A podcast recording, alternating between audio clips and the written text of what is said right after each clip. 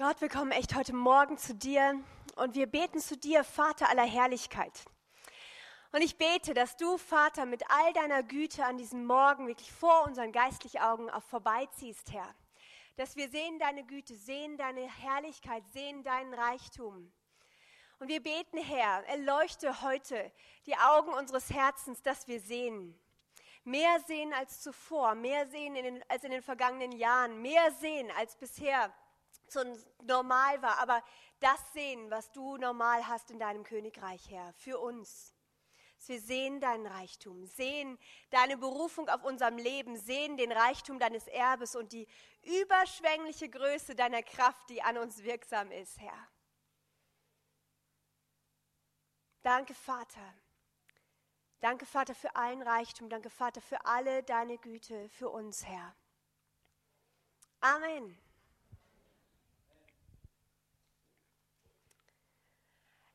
Ich freue mich total, äh, heute Morgen äh, wirklich von dem Reichtum Gottes reden zu können, äh, schwärmen zu können, erzählen zu können. Und äh, wer mich kennt, der weiß, dass ich es liebe, Geschenke zu machen, dass ich es liebe, Geschenke einzupacken, vorzubereiten. Weihnachten ist für mich schon fast fertig.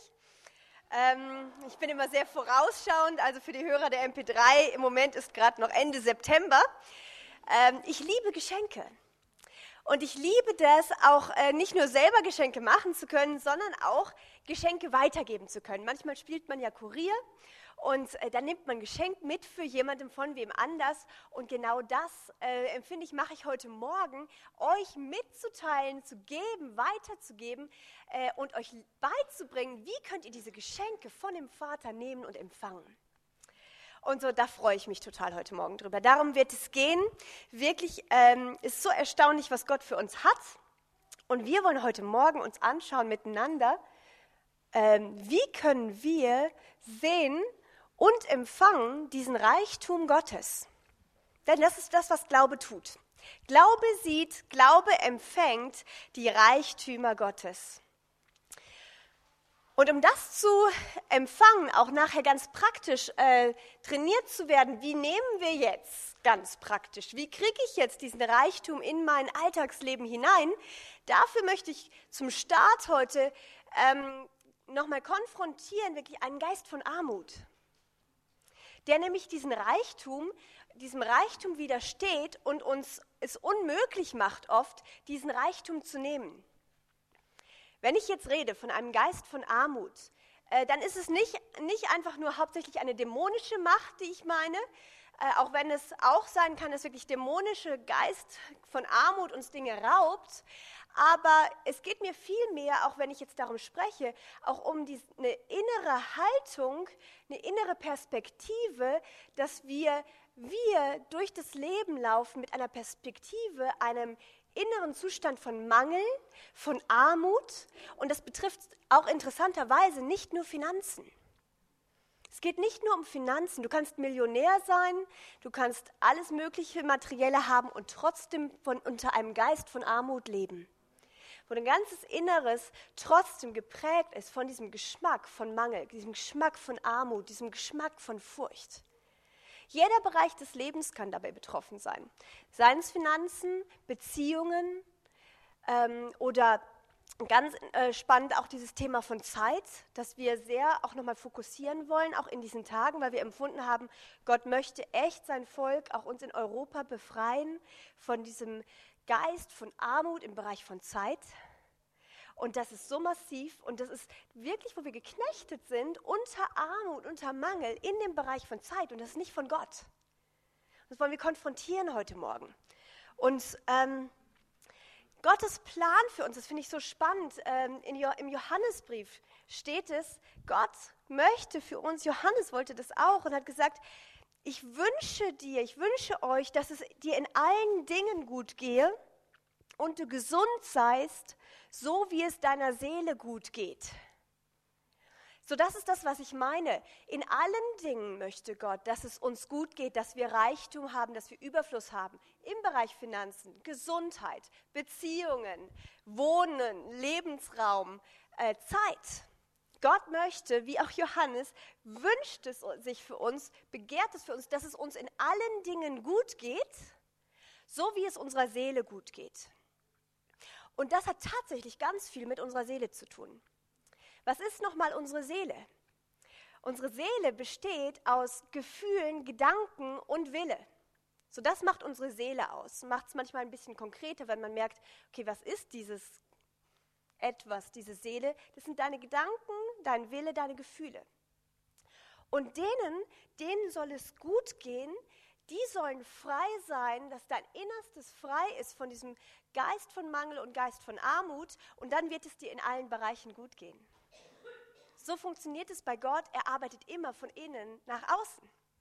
Er wird auch nicht, auch wenn wir im Glauben leben, wenn du im Glauben lebst und dann sagst, so, das habe ich im Glauben genommen, was Gott als erstes angeht, im Leben, im Glauben, ist nicht, dass er deine Umstände sofort verändert, wo du Glauben hast, Gott verändert meine Umstände. Ja, das wird kommen. Wo er aber anfängt, ist, er fängt immer von innen nach außen an. Er bewegt sich in deinem Inneren. Er wirklich arbeitet von innen, dass er von innen nach außen Dinge ähm, verändert, dein Leben verändert und uns befreit, also wirklich befreit von jeder Knechtschaft und jedem Mangel, jeder Armut und jeder Not. Ich möchte mit euch anschauen, äh, kurz, wie eigentlich dieser, wie, wie der Geist von Armut aussieht. Was, wie entdeckt man den oder was sind Kennzeichen von diesem Mangelperspektive, dieser Armut? Ganz typisch dafür sind die Kennzeichen von Sorgen, Furcht und Anspannung, Gier, Panik, man hat keine Kontrolle, man empfindet, äh, man ist wie ausgeliefert, ähm, Zeit, Geld, es rinnt dir einfach durch die Hände. Du hast keine Kontrolle, bist ausgeliefert und hilflos, kannst fast nichts machen, nichts ändern. Und dieses massive eben Gefühl und Empfinden von Ausgeliefertsein, Hilflosigkeit. Im Gegensatz dazu ähm, das, was wir fokussieren und auch euch aufzeigen wollen, wo ihr euch nicht hin verändern müsst, wie wir immer wieder betonen werden, wo nicht das Ziel ist, dass ihr euch dahin verändern müsst, um da reinzukommen, sondern wo ihr euch freudig verkünden und das aufnehmen dürft, dass Jesus das für euch getan hat, dass er euch befreit hat. Ihr braucht in diesem Lebensraum von Sorgen, Furcht, Anspannung nicht zu leben.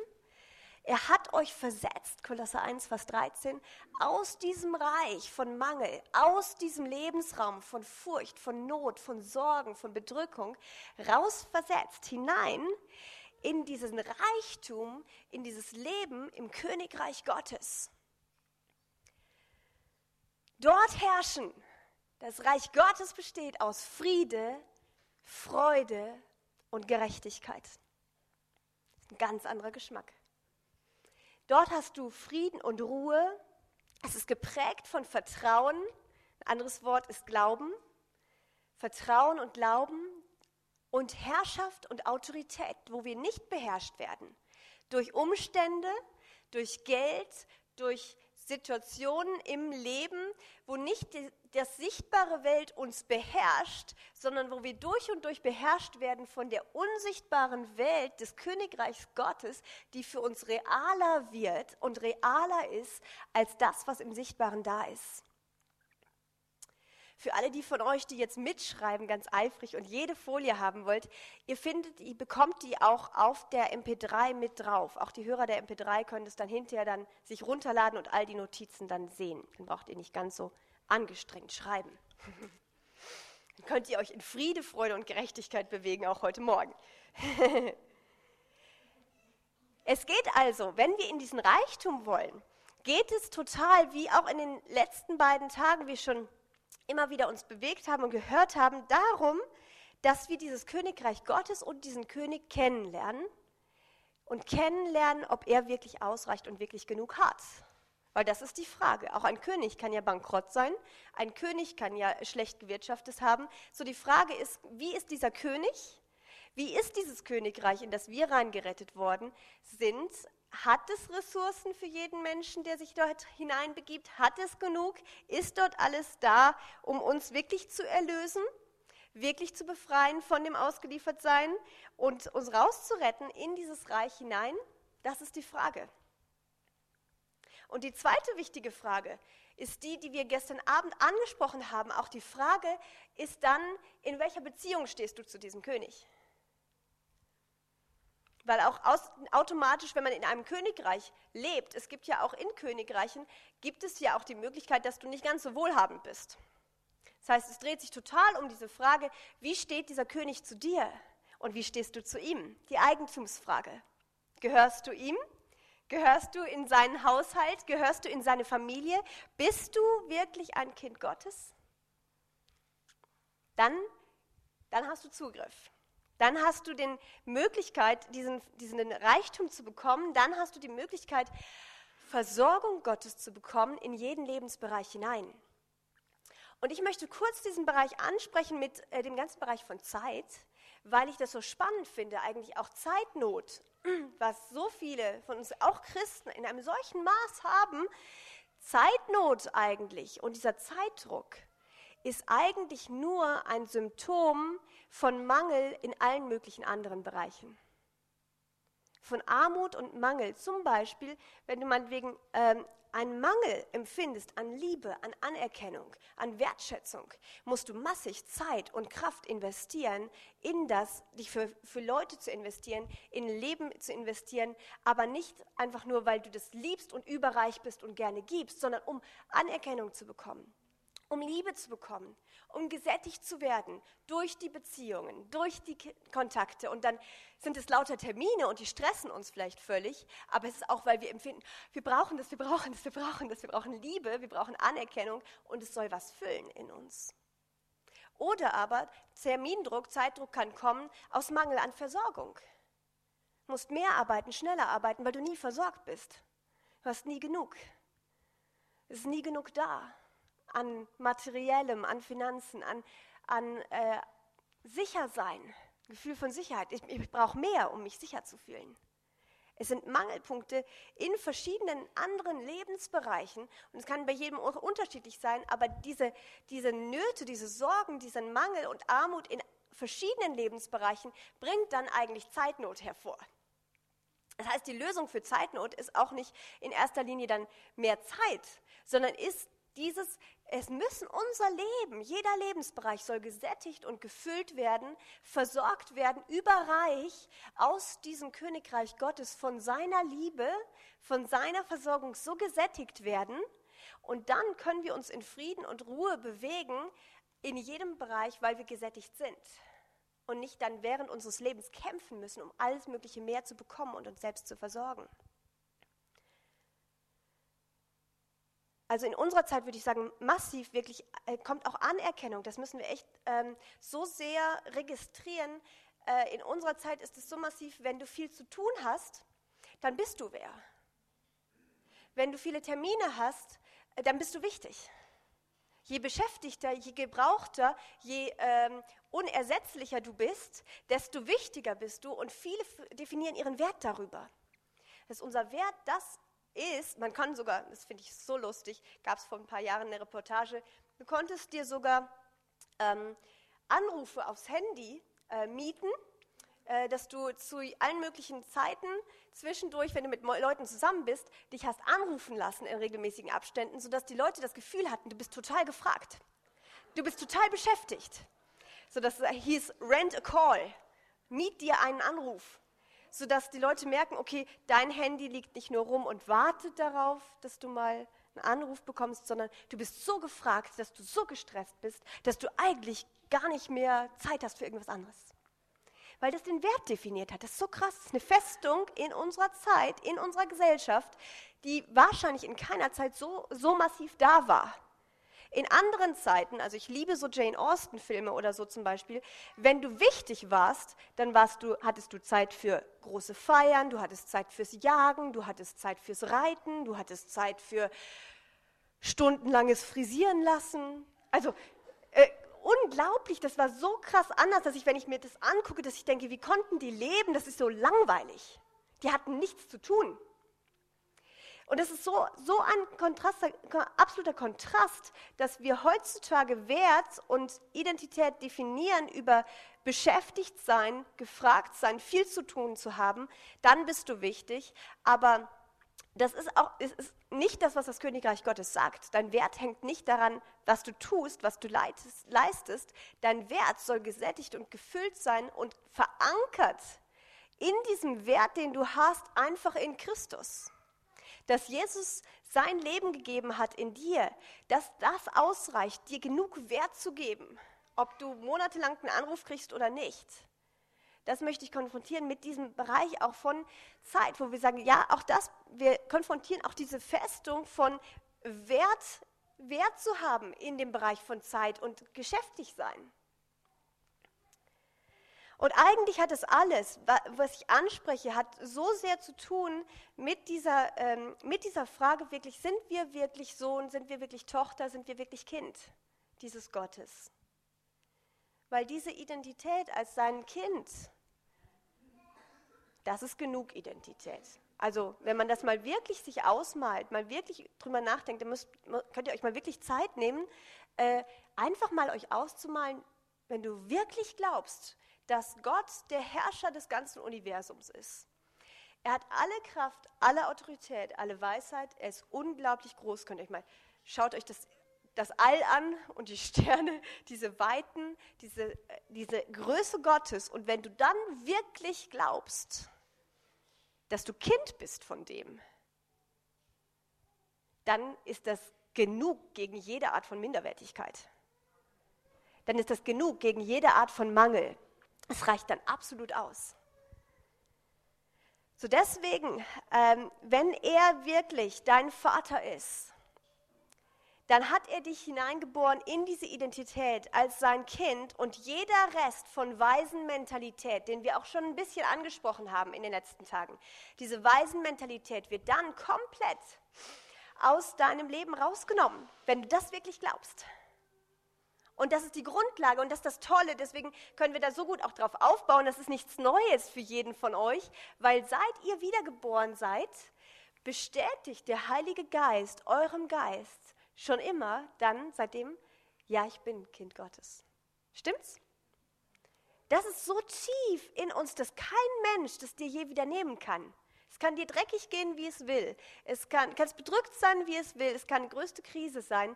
Dieses zutiefst Wissen, doch, doch, doch, doch, das kann mir keiner nehmen. Ich weiß, ich bin Kind Gottes. So fest da. So, das ist so, so toll. Das braucht keiner von uns sich hinarbeiten. Aber das lasst uns glauben. Einfach und das auskosten in einem großen Maß. Wir sind Kind Gottes. Und an so vielen Punkten leben wir, denke ich, äh, dennoch äh, in unseren Gedanken, in unserer Seele, in den Gedanken oder Gefühlen leben wir an so vielen Punkten aus dieser weisen Mentalität, die eigentlich gar nicht mehr zu uns gehört, die nicht für uns da, gedacht ist, aber wo wir immer noch leben, wie Römer 8, Vers 15 sagt, wie unter einem Geist von Knechtschaft zur Furcht. Und Römer 8 sagt, nein, wir haben nicht diesen Geist von Knechtschaft zur Furcht bekommen, sondern einen Geist der der Sohnschaft. Ein Geist der Sohnschaft, in dem wir rufen, aber Vater. So, und diesen Geist der Knechtschaft zur Furcht, diesen weisen Geist, von dem hat Jesus uns befreit. Er ist gekommen, dass wir unter dem nicht leben müssen. Und ich kenne diesen Geist von Knechtschaft zur Furcht so gut. Ich weiß, wie sich das anfühlt, äh, wie der spricht, wie der redet, wie der denkt, in unterschiedlichsten Situationen mich angetrieben hat, mich unter Furcht gebracht hat. Es hat nie ausgereicht. Ich habe nie ausgereicht. Es war nie genug, was ich gegeben habe, was ich gemacht habe, was ich erarbeiten konnte. Es hat nie gereicht. Und es war eine Knechtschaft, geprägt und durchzogen von Furcht. Grundkern von dem war immer Furcht. Und Jesus ist gekommen, dass er uns diesen Geist von Knechtschaft, diesen weisen Geist wirklich nehmen konnte und gesagt hat, ich versöhne euch mit dem Vater und du bekommst einen Geist der Sohnschaft, der aus dem Innersten, das ist diese gute Botschaft, aus deiner neuen Schöpfung heraus dann rufen kann, ganz kindlich, aber Vater, und es aus deinem Innersten kommt. Es ist nicht was, wo du dich hin, hin entwickeln musst. Es ist wie ein Baby, das schreit bei der Geburt. Aber ein Geist von Sohnschaft. Endlich. Und so dürfen wir jeden Geist, wirklich auch weisen Geist, jede Waisenmentalität entlarven. Und das möchte ich jetzt noch mal kurz mit euch uns machen auch. Ich werde euch noch mal zeigen, wie typisch äh, Weisen denken auch. Könnt ihr auch selber euch noch mal eine Zusatzliste vielleicht machen und überlegen, das stimmt. Wie ist das, wenn man als Weise aufwächst, wenn man keine Eltern hat? Was prägt einen als Weise? Und Tatsache ist, wir alle waren laut Epheser 2, Vers 1, wir waren eine Zeit ohne Christus. Wir waren ausgeschlossen vom Bürgerrecht Israels. Wir waren Fremdlinge des Königreichs. Wir haben das Königreich nicht gekannt. Und wir hatten keine Hoffnung und wir waren ohne Gott in dieser Welt. Das ist das, wo wir herkommen. Und das hat unser Denken geprägt, das hat unsere Gefühle geprägt. Das hat unser Rangehen ans Leben geprägt. Und jetzt werden, wurden wir hineingeboren in dieses Königreich Gottes und alles ist anders. Und jetzt lernen wir zu entlarven, was aber das ist, wo wir herkommen. Und während ich das jetzt mit euch anschaue und vorlesen werde, werdet ihr auch entdecken, wo ihr in Waisenmentalität vielleicht immer noch denkt. Immer noch eure Gefühle sich fühlen wie eine Weise in verschiedenen Lebensbereichen. Und ich, ich glaube, dass Gott, während ich das vorlesen werde, dass Gott reden wird auch zu euch und seinen Finger tun wird auf konkrete Bereiche und sagen, ja, nicht in jedem Bereich, aber hier, in dem Bereich, da hast du dich immer so und so gefühlt, da hast du immer so gedacht wie eine Weise, stimmt's? Und du sagst, ja, ja, ja, ja, stimmt. Und davon hast du mich erlöst? Ja, davon, davon habe ich dich erlöst, dass du da nicht drin bleiben brauchst. Das ist nicht normal. Ich glaube, dass ein, eine Offenbarung heute kommen wird an diesem Tag, wo wir registrieren werden. Das ist nicht normal. Nicht für ein Kind Gottes. Das ist normal in dieser Welt.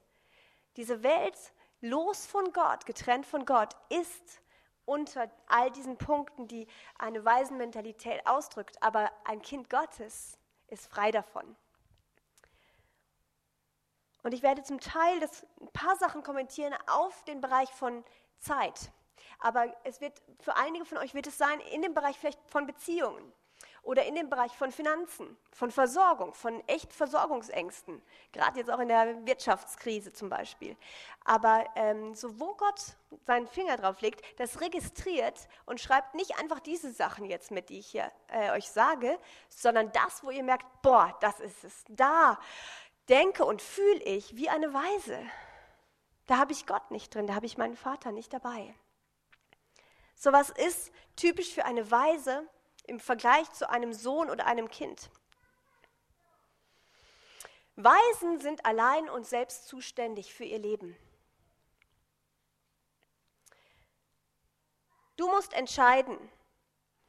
Im Bereich von Zeit zum Beispiel liegt die Verantwortung zu entscheiden, welche Termine du triffst, welche Termine du wahrnimmst, was du machst, was du noch machst, liegt einzig und allein bei dir. Du bist allein, du bist zuständig, du musst deinen Terminkalender füllen, du musst deinen Terminkalender unter Kontrolle haben. Was für ein Stress. Wenn du Sohn und Kind oder Kind bist, dann ist dein Vater da und er ist zuständig. Er ist zuständig zu sagen, so Kind, das nehmen wir als Termin. So Kind, diesen Termin, den streichen wir. Und er ist dann zuständig. Und er redet. Er ist ja da. Eine Weise hat kein Zuhause, keinen Ort, wo man wirklich zur Ruhe kommen kann, keinen Ort, wo man wirklich Frieden und Ruhe hat und einfach nur da sein kann und es ist alles gut. Bist du Sohn, bist du Kind, dann ist dein Zuhause selbstverständlich. Und ein Zuhause interessanterweise ist nicht allein geografisch gebunden, dass das dein Ort ist, wo du wohnst, sondern es ist beziehungsgebunden. Dein Zuhause, zum Beispiel Missionarskinder, die keinen festen Haus haben oder so, die sind da zu Hause, wo Mama und Papa sind. Und das ist ein Ort von Zuhause. Und es ist selbstverständlich. Dort ist Ruhe, dort ist Frieden, dort ist Sicherheit.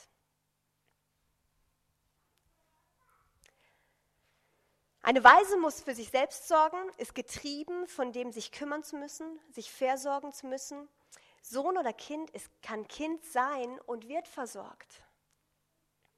Waisen sind ohne Besitz und müssen sich alles was sie äh, in diesem Leben haben wollen, brauchen, müssen sie erarbeiten.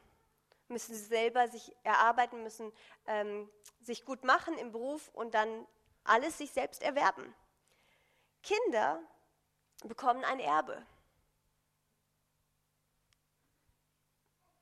Waisen sind einsam, allein, auf sich selbst gestellt. Kinder erleben Geborgenheit und Nähe. Waisenmentalität ist geprägt von Misstrauen. Alles und die ganze Umgebung, alles ist dir Feind oder potenzieller Feind. Niemand ist wirklich so eng an dich gebunden, dass du sicher sein kannst in dieser Beziehung, weil du weißt, du gehörst zusammen. Jeder könnte potenzieller Feind sein. So wird auch zum Beispiel im Bereich von Zeit, wenn du eine Waisenmentalität hast, werden alle Menschen, wenn du unter Druck bist, werden dir zur Gefahr, weil sie dir rauben, sie dir nehmen, sie nie für dich sind und du immer für dich selber gucken musst und dann wird die Umgebung zum Feind. Kinder kennen das Vertrauen und die Sicherheit in der Beziehung zum Vater, dass er dein Schutz ist und wo sie sich nicht verteidigen müssen. Das ist auch das nächste, das wirklich Waisenkind, Waisenmentalität immer äh, diesen, ge, dieses Gefühl von Schutzlosigkeit und Ausgeliefertsein hat, weil niemand da ist, der sie selber schützt. Ein Kind erlebt diesen Schutz vom Vater. Er ist dein Schutz, wo wir uns nicht selber schützen müssen, wo wir uns nicht mit unserer Kapazität schützen müssen, wo wir nicht unseren Terminkalender schützen müssen, wo wir nicht unsere freien Tage schützen müssen, weil wir einen Gott haben, der uns schützt weil wir einen Gott haben, der wirklich für uns da ist, einen Vater, der nicht einfach nur uns allein lässt und sagt, so jetzt schau mal. Er ist da und möchte in jedem Tag, jeden Lebensbereich mit seiner ganzen Kapazität für dich da sein. Aus der weisen Mentalität kommt diese Herzenshaltung, dass du nie genug hast, immer festhältst die Bestätigung und Liebe erarbeiten musst durch Leistung. Du schaust auf Menschen, entweder vergleichend oder begehrend, etwas zu bekommen, was du sonst nicht alleine sättigen kannst, weil das merkt jeder Mensch, ich kann, ich reiche mir selber nicht aus. Und dann versuchen wir es von anderen und untereinander, lauter so verworrene Beziehungen, wo man voneinander lebt. Mit einer weisen Mentalität sind wir aufeinander ausgerichtet und finden Frieden und Sicherheit in Regeln und pochen auf unsere Rechte und auf Gebote.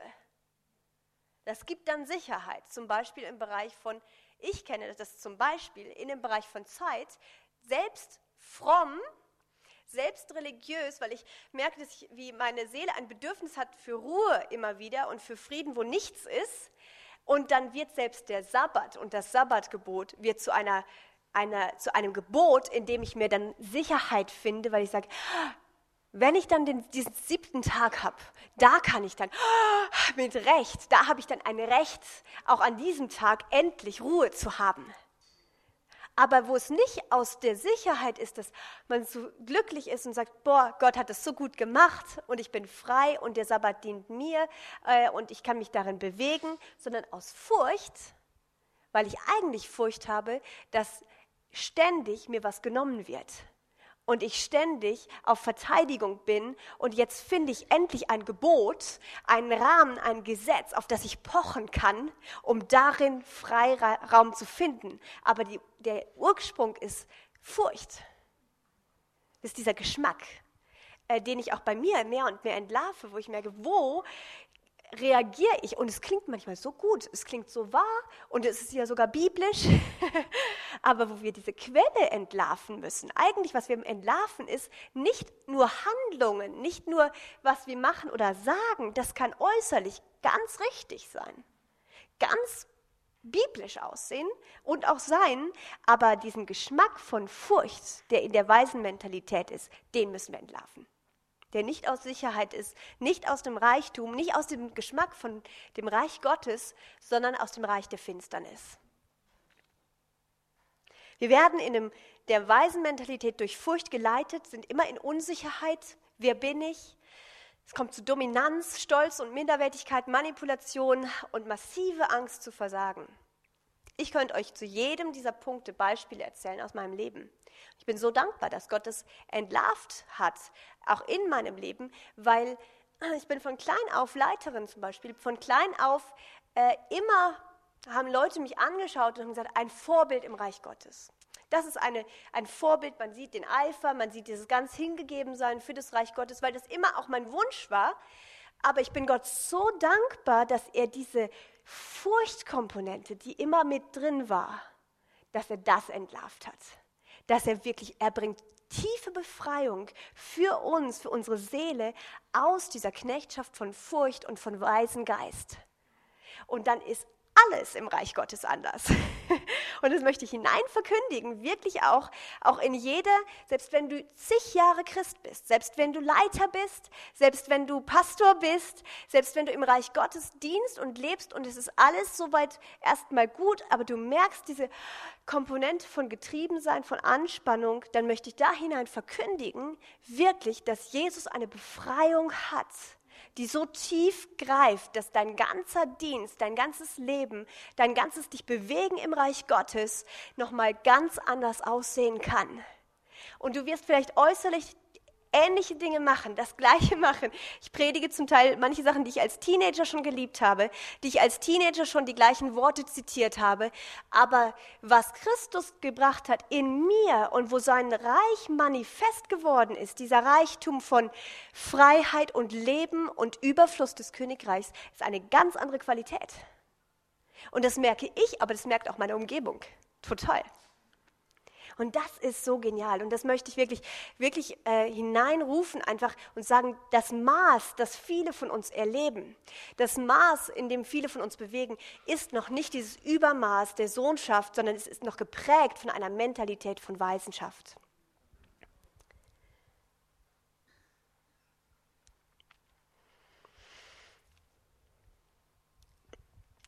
In der Weisenschaft gibt es immer einen kranken Selbstwert, entweder sich zu hoch oder zu tief einzuschätzen, zu leben aus der Annahme von Menschen.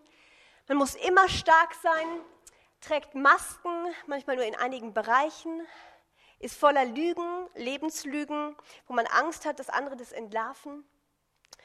Man wird zum Kritiker und sieht nur das Negative. Vielleicht auch nicht in jedem Bereich, aber in welchem Bereich siehst du nur das Negative? Welch, bei welcher Person bei welcher Gruppe, bei welcher Gemeindesituation, in welchem Alltagssituation, wo erlebst du immer nur und rechnest nur und siehst nur das Negative? Weil du es vielleicht auch nie anders erlebt hast, das kann gut sein, aber wo auch dein ganzes Denken wie gefangen ist in einer weisen Mentalität und gar nichts Gutes sehen kann wo das so außer der Welt ist, in diesem Bereich was Gutes zu erwarten, in diesem Bereich damit zu rechnen, dass Gott es schafft, in diesem Bereich einen Überfluss an Reichtum hineinzubringen. Welcher Bereich ist das bei dir? Wo siehst du immer mit Kritik, immer mit einer negativen Perspektive? Die Motivation ist immer Angst, Furcht und Unsicherheit. Und ich werde jetzt nicht total eingehen an dieses, diesen Kontrast von der anderen Seite zu sagen, was macht die Sohnschaft aus, weil es ist wirklich, äh, wir gehen nämlich gleich in diesen ganzen Überfluss noch ausführlich rein und tatsächlich, wenn man diese Liste mal anschaut von dem, was Weisenschaft und Sohnschaft ausmacht, es ist immer das krasse Gegenteil. Ist eigentlich ganz simpel. Das Reich Gottes ist eigentlich so simpel. Die Finsternis, die Weisenschaft ist echt finster, ist echt verloren, ist echt tödlich, ist echt eng, ist echt finster. Und das Reich Gottes ist echt das krasse Gegenteil und ist ein Überfluss an Leben, ein Überfluss an Sicherheit und Schutz. So, ihr könnt für jeden dieser Negativpunkte, könnt ihr automatisch sagen, okay, das Reich Gottes muss komplett anders sein. Es ist komplett anders. Und so, das finde ich so genial. Ich möchte mit euch auch, ich denke, jeder von euch, ihr habt vielleicht ein, zwei Punkte oder so gemerkt, wo ihr sagt, stimmt, dieser Bereich, in diesem Bereich, da merke ich, da denke ich in Mangel, da habe ich nie genug, da sehe ich nichts kommen an Versorgung, da sehe ich negativ oder da, bin ich wie allein, da bin ich schutzlos, da muss ich mich selber schützen. Immer bin ich ausgeliefert. Würdet ihr sagen, wer von euch hat da, wo ihr merkt, ja doch, da merke ich einen Bereich oder so. Das denke ich auch, das ist, äh, das ist das, was ich denke, was passiert auch. Wir entlarven das. Und das ist der erste Punkt, der genial ist. Wir entlarven diese Waisenmentalität. Und darin sind aber die meisten von uns noch ziemlich gut. Das kriegen wir ziemlich gut und schnell auch mit. Wo sind diese Nöte und die Mangelpunkte? Und das ist aber der erste Punkt. Und dann, die, was wir dann als Reaktion machen mit diesem Geist von Weisenschaft oder Armut, ist, wir registrieren als erstes Mal und auch heute ganz fröhlich und registrieren, das ist nicht mehr normal. Das ist nicht normal. Weil das hat sich normal angefühlt für dich, vielleicht die letzten 20, 30 Jahre deines Lebens. Und wo wir sagen, aha, das ist nicht normal. Für ein Kind Gottes ist das nicht mehr dein Lebensraum.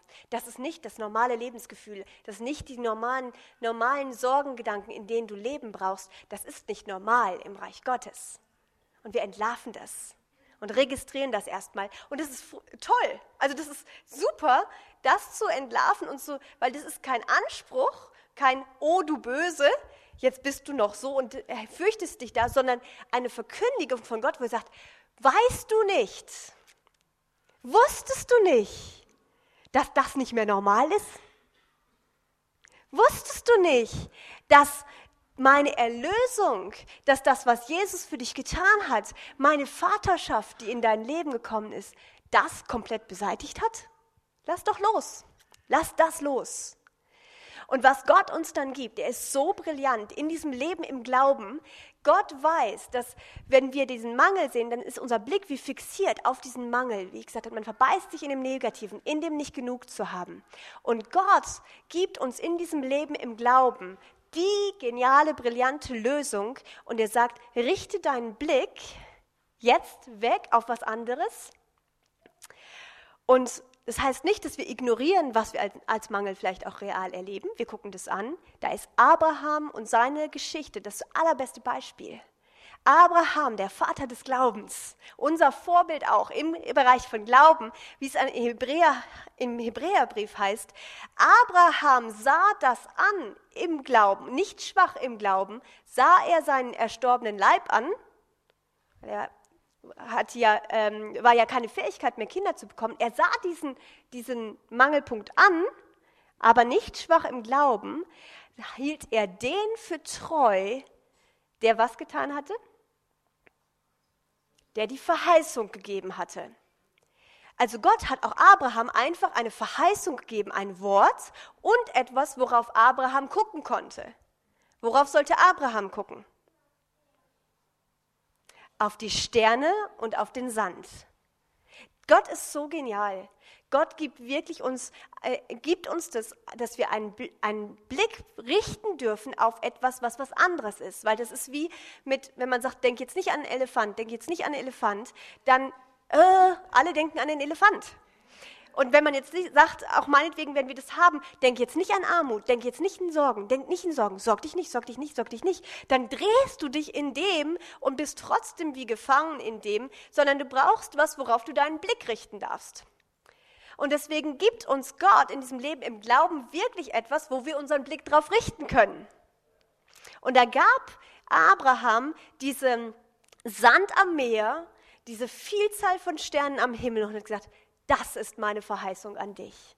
Das schau an, das glaube, dem vertraue, das wirst du sehen in deinen nachfolgenden Generationen. Halte mich für treu, der ich die Verheißung gegeben habe. Schau darauf. Und ich bin gespannt, eines Tages zu sehen und Abraham zu fragen, wie oft er lang gelaufen ist und den Sand angeguckt hat, die Sterne angeguckt hat. Sagt, boah, das habe ich, das habe ich gehört, das habe ich empfangen von meinem Gott. Jahr um Jahr jahrzehntelang. So stark. Und Jesus, der ja den Vater so gut kennt und weiß, wie der Vater auch diesen Glauben in uns hervorbringt, sagt uns etwas ganz Ähnliches. Und das schauen wir uns mal an. Matthäus 6, Vers 24 bis 33 ist diese Stelle. An der bewegen wir uns heute immer mal wieder.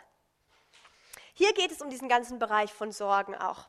Deswegen sage ich euch, sagt Jesus hier, seid nicht besorgt für euer Leben, was ihr essen und was ihr trinken sollt, auch nicht für euren, euren Leib, was ihr anziehen sollt. Ist nicht das Leben mehr als die Speise und der Leib mehr als die Kleidung? So seht hin auf die Vögel des Himmels, dass sie weder säen noch ernten noch in Scheunen sammeln. Und euer himmlischer Vater, er ernährt sie doch. Seid ihr nicht viel wertvoller als sie? Wer aber unter euch kann mit Sorgen seiner Lebenselle, Lebenslänge eine Elle zusetzen? Und warum seid ihr um Kleidung besorgt? Betrachtet die Lilien, wie sie wachsen. Sie mühen sich nicht, sie spinnen auch nicht. Ich sag euch aber, dass selbst nicht Salomo in all seiner Herrlichkeit bekleidet war wie eine von diesen.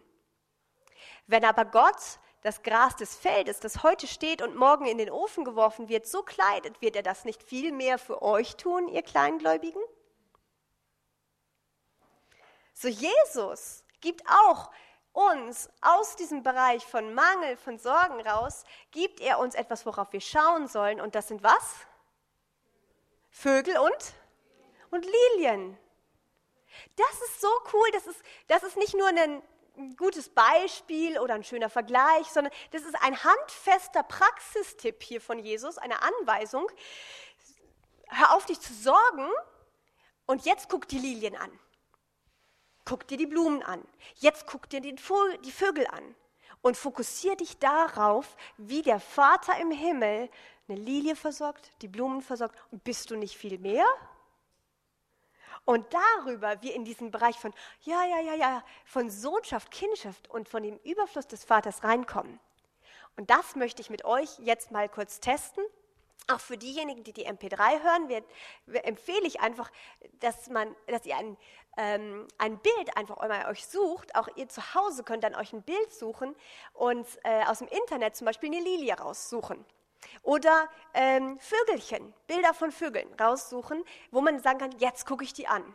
Also wenn ihr keinen Garten draußen habt, wo ihr sowieso dann live hingehen könnt, das ist noch besser, dann kann man es anfassen und sieht es nochmal in echt.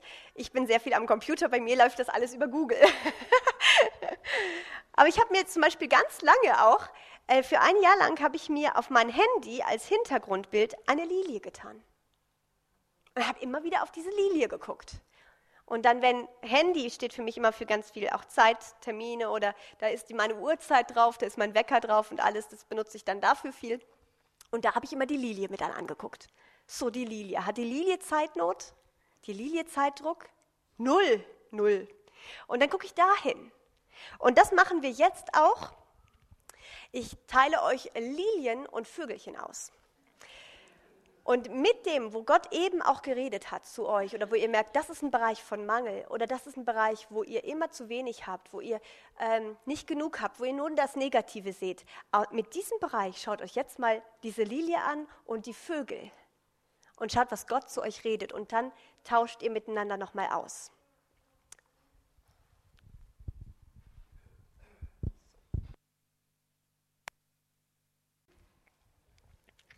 Das ist wirklich Gottes Idee, Tipp, sein, wie er weiß, wie wir funktionieren, aber auch wie dieses Leben im Glauben funktioniert, weil er weiß, wir müssen auf unseren Blick auf etwas richten können.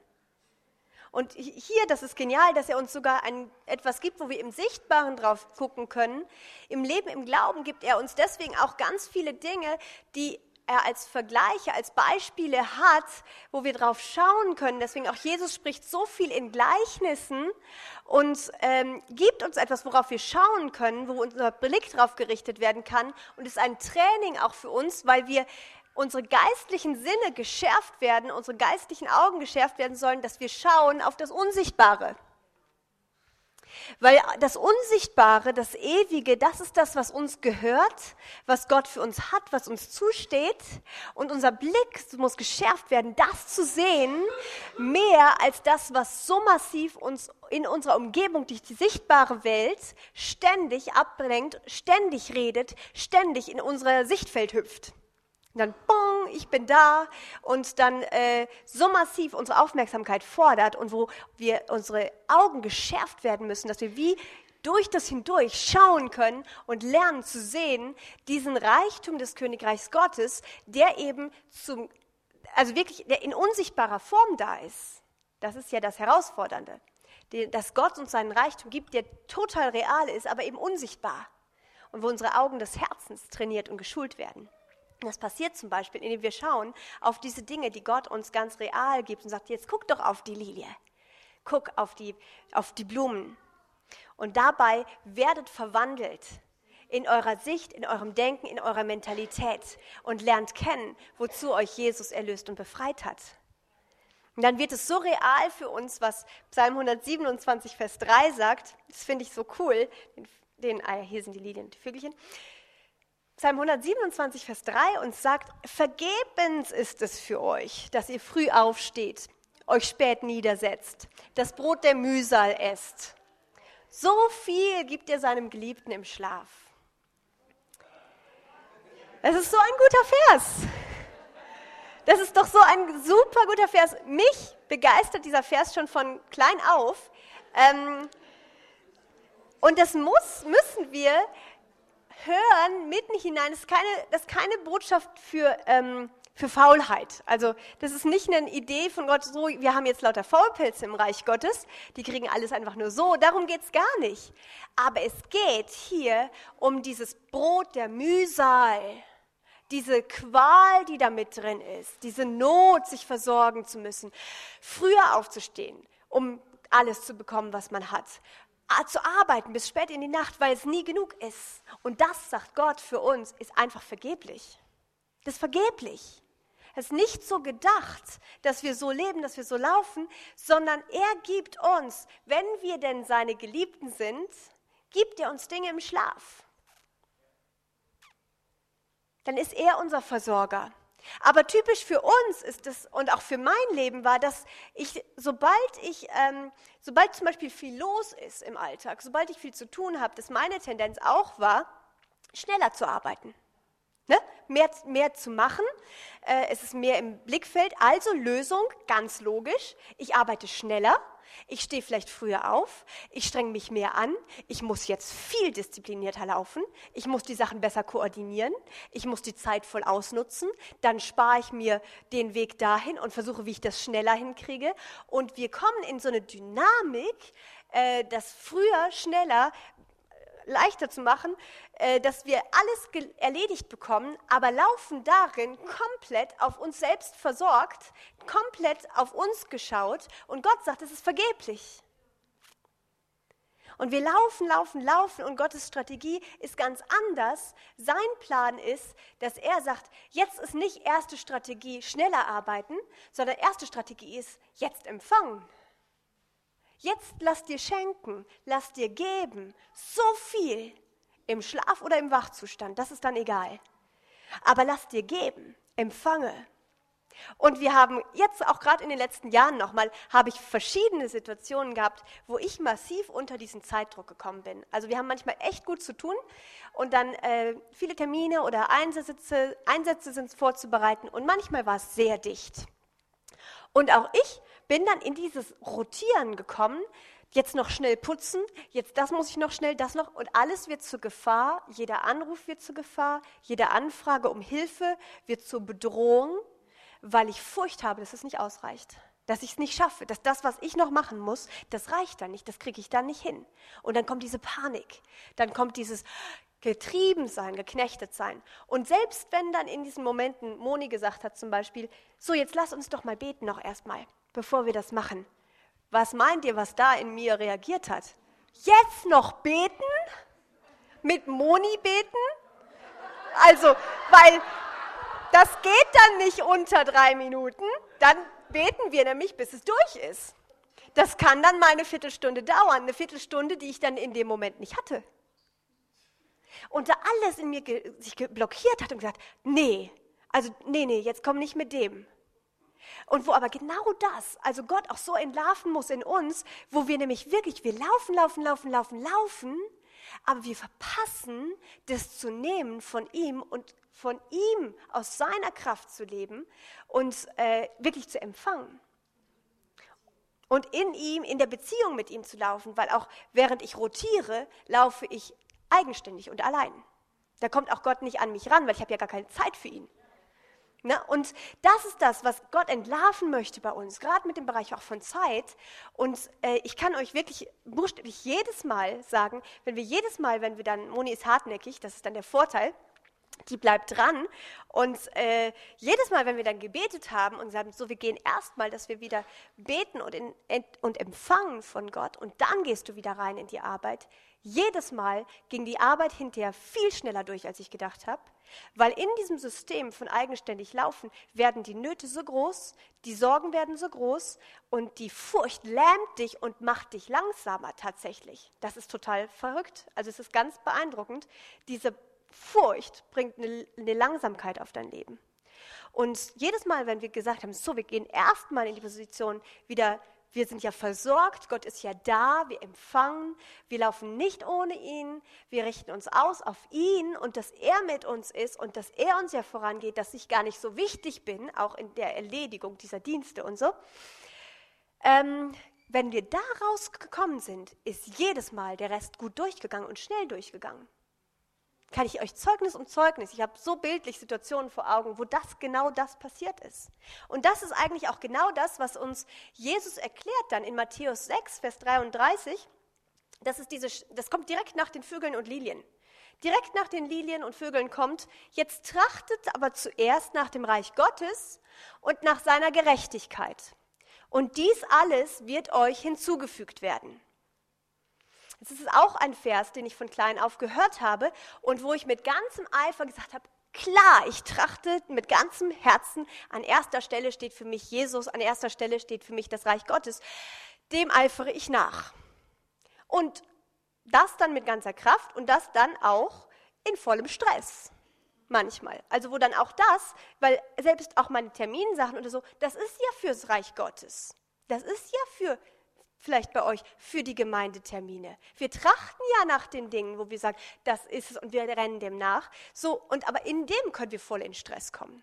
In dem können wir voll ohne Gott laufen, krasserweise. Und ähm, was nämlich dieser Vers auch heißt, nicht nur eigentlich, dass eben das Reich Gottes für uns an erster Stelle steht, sondern dass es eigentlich die, die geniale Taktik, was Gott uns hier sagt, ist, Trachte erst danach, dass du erst wieder auf diese Position und Ebene vom Reich Gottes kommt, kommst, wie ich gesagt habe, erst wieder empfangen. Zeitdruck, erst empfangen. Komm erst wieder, trachte danach, dass du dich in dem Reich Gottes bewegen kannst, in diesem Frieden, der Freude, der Sicherheit, der Gerechtigkeit des Reiches Gottes. Und wenn du darin wieder positioniert bist, kannst du daraus kommen, hinein in deinen Alltag und dir wird alles wieder zufallen. So, aber trachte zuerst danach, in dem Reich Gottes dich zu bewegen. Versuche nicht außerhalb des Reich Gottes christliches Leben zu leben oder deine Termine zu koordinieren, sondern trachte erst danach, komm mit all dem hinein in das Reich Gottes, wo du dann aus dem hinaus gesandt werden kannst in deinen Alltag wieder und in die Termine.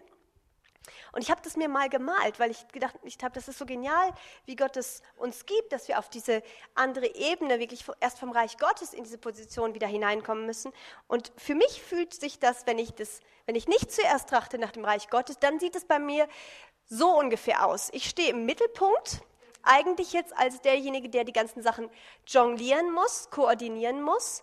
Und dann gibt es die verschiedenen Bereiche, die meine Aufmerksamkeit fordern im Zeitdruck. Da sind der Computer, da ist das Putzzeug für die Wohnung, da ist, sind die Beziehungen, das sind die Menschen, mit denen ich in Kontakt bin, Menschen, in die ich mich investiere, Menschen, die Informationen oder die Hilfe noch benötigen oder mit denen ich einfach in Kontakt bin. Dann sind da, ich habe meine Kirche gemalt, einfach, äh, die stehen für den ganzen Bereich. Bei einigen sind es so Gemeindetermins, Stresssachen, wo man sagt, das ist dann eins, das fordert meine ganze Aufmerksamkeit. Denn die Zeit ist immer, die Uhr ist immer mit im Blick und das Telefon und äh, der Kalender und, und, und, und. So, und ich im Mittelpunkt und ich versuche jetzt, das alles zu koordinieren. Und jetzt, was Gott uns sagt, eigentlich mit äh, Matthäus 6, 6, Vers 33 auch, ist, dass wir jetzt in diesem Moment nicht danach trachten, die Prioritäten innerhalb dieses Dings richtig zu kriegen. Es geht hier nicht um Zeitmanagement, das ist nicht die beste erste Lösung hier. Gottes Lösung ist auch nicht zu wissen, was mache ich jetzt heute, was mache ich morgen, was mache ich übermorgen. Das ist auch hilfreich, aber das ist nicht Gottes erste Lösung. Sondern Gottes erste Lösung nochmal ist hier jetzt zu sagen, jetzt trachte zuerst nach diesem Reich Gottes. Trachte nach dem Reich Gottes, dass du hineingehst, wie durch das Wort, hinein dich bewegst in diesen Reichtum des Königreichs, in diese Herrlichkeit der Güte des Reiches Gottes, in den Überfluss und dass du dich positionierst und sagst, Vater, ich empfange von dir jetzt das konkret, was ich benötige.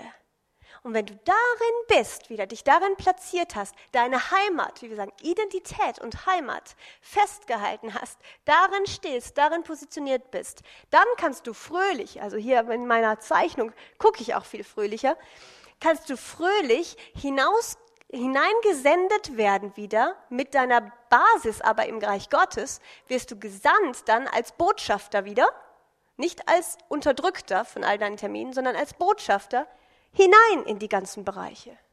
Die Bereiche sind auch alle noch da. Die nimmt Gott auch nicht einfach alle, möglich, alle weg, sondern Gott sendet uns dann hinein, aber nicht mehr ohne Ausrüstung. Nicht mehr ohne ihn. Nicht mehr getrennt von ihm. Nicht mehr auf uns gestellt. Sondern mit diesen ganzen Versorgung und dem Reichtum des Reiches Gottes parat. Für uns da. Deswegen sagt Jesus auch, das finde ich so cool, er sagt, wie ich gesandt bin, wie der Vater mich gesandt hat, so sende ich auch euch. Er möchte uns genauso senden, wie er selbst gesendet wurde, hineinsenden in diese Welt. Und Jesus, das können wir uns vorstellen und glauben, Jesus standen diese ganzen Ressourcen des Himmels zur Verfügung.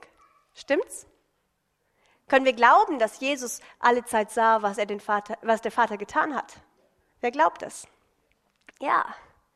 Wer glaubt, dass da Engel waren, die reagiert haben? Wer glaubt, dass da Heilung war, die sofort, äh, die dann, wo Kraft zur Heilung da war in Momenten, wo Leute geheilt wurden, wo Wunder parat waren, wo dieser Reichtum des Königreichs da war? Und Jesus sagt, so wie ich gesandt wurde, mit diesem ganzen Reich Gottes hinter mir, diesem ganzen Himmelreich zu meiner äh, Versorgung, zu, meinem, zu meiner Seite hinter mir, so sende ich auch euch. Und wenn wir in dieser Position und in dieser, diesem Wissen sind, wow, dann fühlst du dich, dann fühlst du dich siegreich und dann fühlst du dich nicht von der Welt überwältigt, auch nicht ausgeliefert, auch nicht unter Kontrolle der Welt, sondern du kommst und du bist überreich. Du hast alles, äh, um siegreich und ähm, ja, einfach siegreich, siegreich ist das beste Wort, siegreich zu leben in diesem, dieser Welt hier auf der Erde, weil hier brauchen wir es ja. Und was gibt Gott uns zur Ausrüstung? Nochmal alles, alles, alles, was du brauchst, weil er sich uns selbst schenkt. Er schenkt sich uns. Er kommt mit uns dann hinein in jeden Lebensbereich. Und das ist, das ist dieses extreme Wunder. Und wir werden jetzt eine kleine Pause machen. Und danach werden wir ähm, reden nochmal über dieses, ähm, wie kann ich jetzt lernen, zu nehmen aus dem Unsichtbaren. Wie ganz praktisch nochmal, weil das ist ja so schön.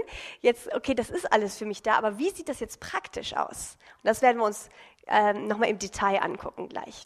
Also machen wir jetzt Viertelstunde Pause, würde ich mal sagen.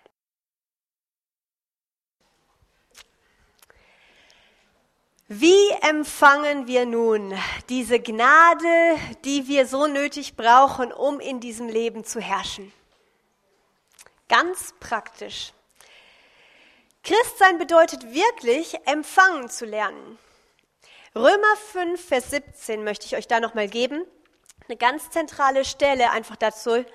Da heißt es, denn wenn durch, den, durch die Übertretung des einen der Tod durch den einen geherrscht hat, also durch Adam und den Sündenfall, so werden nun viel mehr die, welche den Überfluss der Gnade und der Gabe der Gerechtigkeit empfangen, in diesem Leben, im Leben herrschen durch den einen Jesus Christus.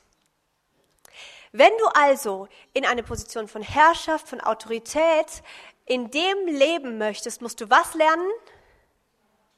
Empfangen. Empfangen diesen Überfluss von Gnade, den Überfluss der Gabe der Gerechtigkeit. Und das finde ich so gut. Auch ich finde es auch genial. Ich habe mir das eben nochmal angeschaut mit dem Aspekt von Zeit, weil mich Zeit einfach beschäftigt, auch in, in, dieser, in dieser Zeit. ähm, frei zu werden, wirklich von dieser Knechtschaft, von, äh, von diesem Antrieb von Zeit und Zeitdruck. Und wir leben ja in Zürich und da ist es so massiv auch nochmal in vielen Orten, aber in Zürich auch ein Getriebensein von diesem, äh, dieser Zeit und dem Mammon und wo es echt Leute knechtet. Und ich finde es gut hier, weil auch ähm, wirklich, es war dieser Tod, der geherrscht hat, auch das Zeitliche, das geherrscht hat. Das finde ich auch spannend. Also dieses, diese zeitliche Begrenzung, dieser zeitliche äh, Vergängliche, das hat geherrscht. Eigentlich auch das Sichtbare. Diese Welt, die, die, die der Vergänglichkeit und der Zeitlichkeit unterworfen ist, dass dieser Tod, der hat geherrscht. Der hat uns beherrscht. Und wenn du darüber herrschen möchtest, denn wenn du da souverän leben möchtest in deinem Leben, dann lerne zu empfangen. Monika sagt eben immer, Christsein ist wie Bettler sein. Äh, du musst lernen, das zu genießen, auf die Kosten von anderen zu leben. Das zu deinem Beruf zu machen. Und als Christen dann nicht von allen möglichen anderen, sondern von dem anderen zu leben. Und noch besser finde ich wirklich dieses Beispiel, das Moni auch schon gesagt hat, dass eigentlich es ist noch mehr, noch mehr als ein Bettler, weil der hat für mich manchmal noch diesen Geschmack eben von, man sieht die Lumpen und man sieht, er lebt so am Limit. Ne? Also er lebt ohne Arbeit, aber äh, er lebt durch Empfangen, aber er lebt jetzt noch nicht so glorreich. Ne?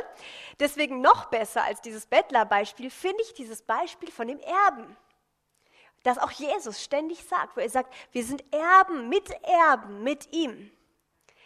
Ein Erbe ist platziert in eine Position, also wenn es ein gutes Erbe ist, was du bekommst, die Frage ist, wie groß ist das Erbe, ne? das ist logisch, aber wenn es ein großes Erbe ist, in das du einfach hineinplatziert worden bist durch Geburt, hast du auch nicht dich drum gekämpft, dass du hineinkommst, sondern durch Geburt bist du hineinplatziert in ein überreiches Erbe, und jetzt kannst du leben aufgrund dessen, was andere, ein anderer für dich erworben hat.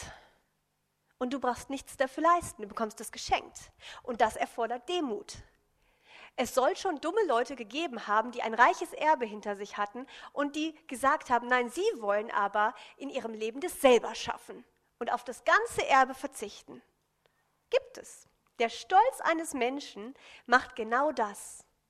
Sagt, nee, also ich will es selber. Ich will selber wer sein, es ist mir zu blöd, nur aufgrund eines Erbes zu leben. Ich muss mir selber was erarbeiten. Und dann kann man das machen. Das kannst du als Christ auch machen, ist aber dumm. So besser ist es, lerne es doch zu genießen, Erbe zu sein und das zum Leben geschenkt zu bekommen, alles geerbt, weil es jemand anders für dich erworben hat. Den Reichtum des Erbes zu bekommen, den Überfluss der Gnade, die wir brauchen, in diesem Leben zu herrschen. Was ist nun eigentlich Gnade? Wenn du Gnade brauchst, empfangen sollst, um zu herrschen im Leben, was ist Gnade? Gnade ist ja ein sehr frommes Wort. Gnade haben wir alle schon öfter mal gesagt, gesprochen. Diese Welt kennt Gnade eigentlich nicht. Diese Welt ist gnadenlos. In dieser Welt gilt tatsächlich, der Stärkere kommt durch der Schnellere, der, der besser arbeiten kann, der, der größeren Service leisten kann, der wird den Sieg bekommen.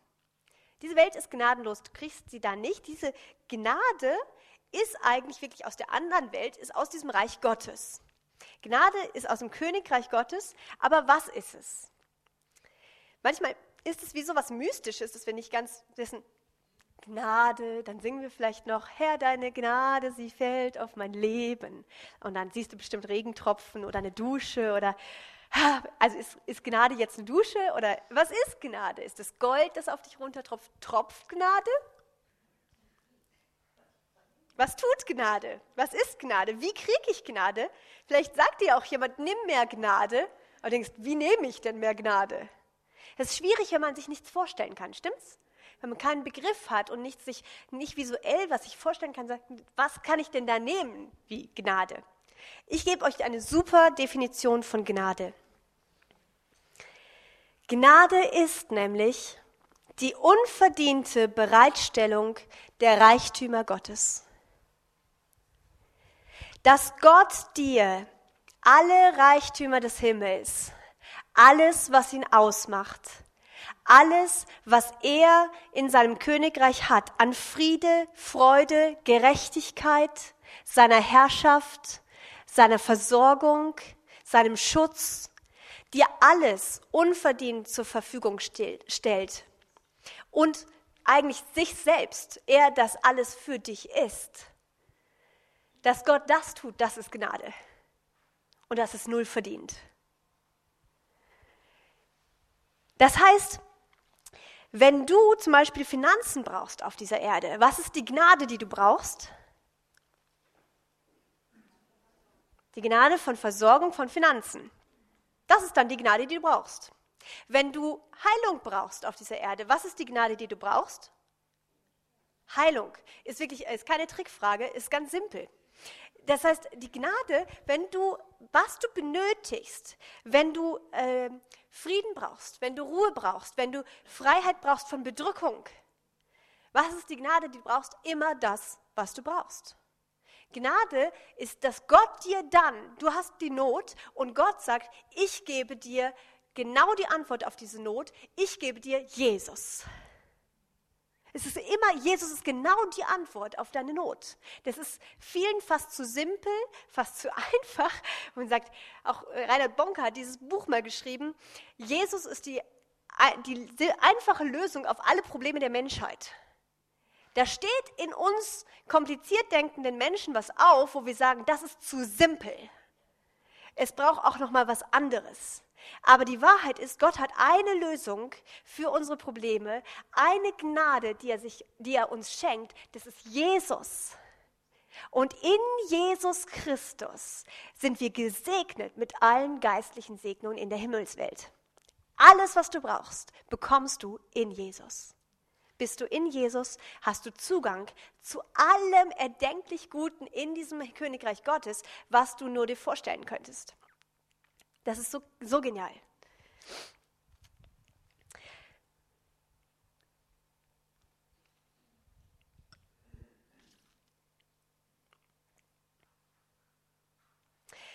Gott gibt dir für jeden Lebensbereich, gibt er sich selbst, gibt er sich dir und gibt dir immer dann das, was, wo du wirklich merkst, da wo du Mangel hast, da wo du Not hast, schenkt er dir seinen Reichtum schenkt er dir sich selbst.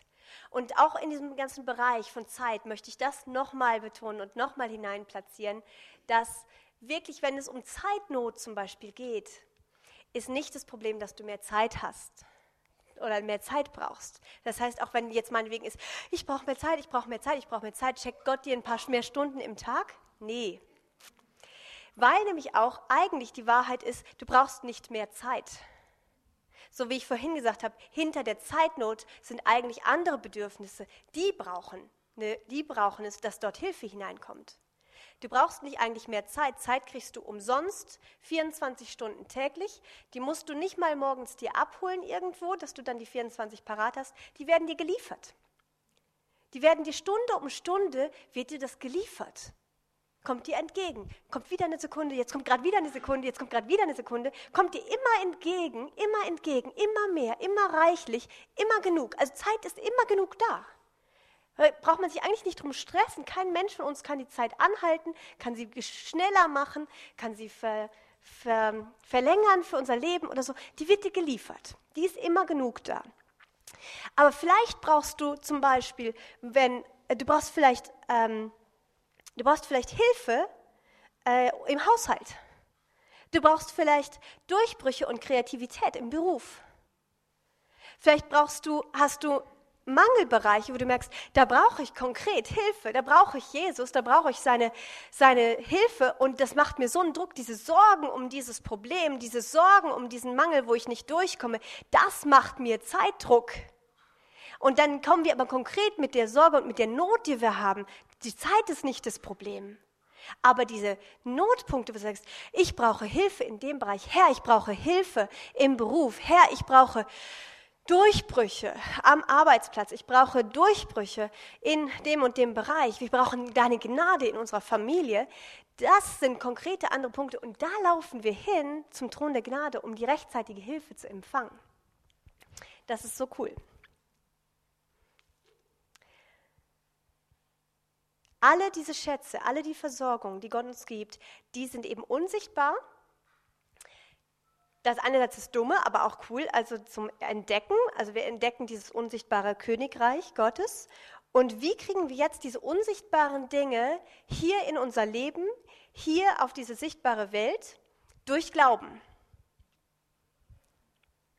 Und das heißt, dass wir nichts anderes, als dass wir diesen Reichtümern Gottes Raum machen, die wir entdecken, und zwar im Wort.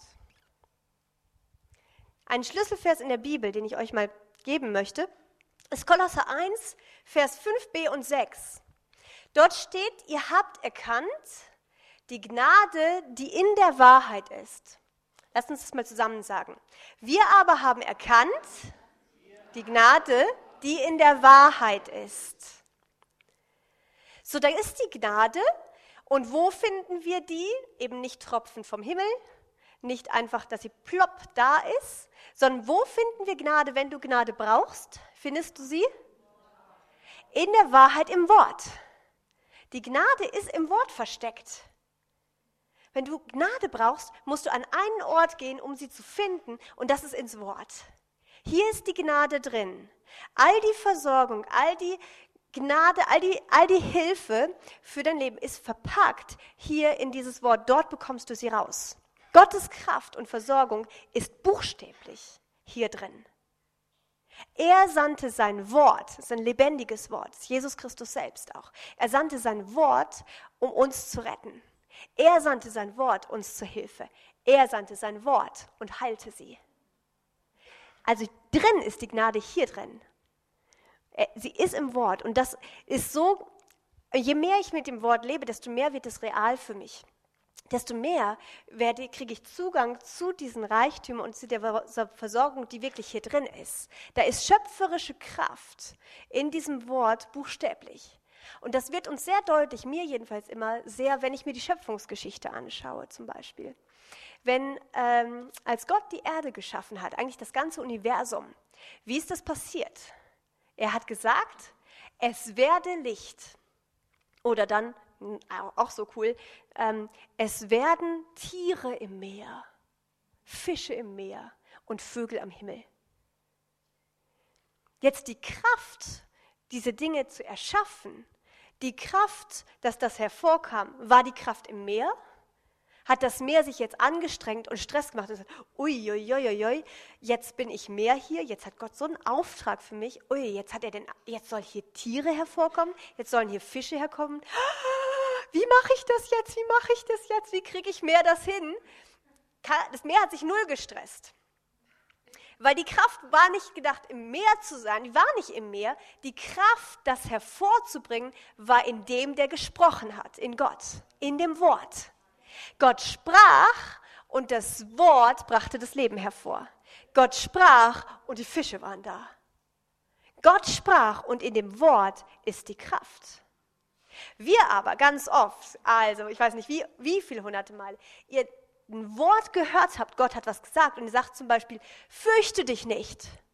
Und alles in dir reagiert und sagt, ah, wie mache ich das jetzt, wie mache ich das jetzt, jetzt muss ich mich zusammenreißen, uiuiui, ui, ui, wie stresse ich mich jetzt da hinein, dass ich Furchtlosigkeit hervorbringe. Stimmt's? Oder er sagt, liebe deinen Nächsten und alles verkrampft sich und denkst, äh, jetzt noch lieben, wie mache ich das, wie mache ich das? Und so hören wir das, versuch mal mehr zu sein. Versuch mal einfach der Himmel zu sein, der sich nicht gestresst hat, sondern Glauben hat. Das Einzige, was wir brauchen, ist, dass wir Glauben haben, die Kraft ist in dem Wort. Alle Kraft, sich nicht zu fürchten, ist in diesem Wort, fürchte dich nicht. In dem Wort ist die Kraft. Alle Kraft zu lieben, ist der Hammer eigentlich, ist in dem Wort Liebe deinen Nächsten. Wenn Gottes spricht, ist in dem Wort die Kraft, das hervorzubringen. Deswegen setzen wir unser Vertrauen, wenn wir leben wollen im Glauben, setz nie deinen Glauben auf dich selbst oder darauf, dass du es schaffst. Unseren Glauben setzen wir mehr und mehr und mehr. Je mehr wir mit Jesus leben, setzen wir unser Glauben auf dieses lebendige Wort. Dass wir sagen, im Wort ist die Kraft. Im Wort ist die Kraft. Im Wort ist alles, was es benötigt. Du sagst, wer unter meinem Schutz bleibt, der wird leben unter dem Schatten des Allmächtigen, unter meinen Flügeln. Und sagst, oh, in dem Wort ist die Kraft da, dass sich diese Flügel jetzt manifestieren. Über mir. Du bist in Chaos, du bist in Stress und sagst, ich habe so viel Sorgen, so viel Ängste. Und du nimmst dieses Wort und sagst, dieses Wort ist nicht Poesie. Dieses Wort ist nicht mir zur Ermutigung geschickt, damit ich mich ein bisschen fröhlicher fühle und ein bisschen mehr Hoffnung habe, dass ich durch das Leben durchkomme. Dieses Wort ist real.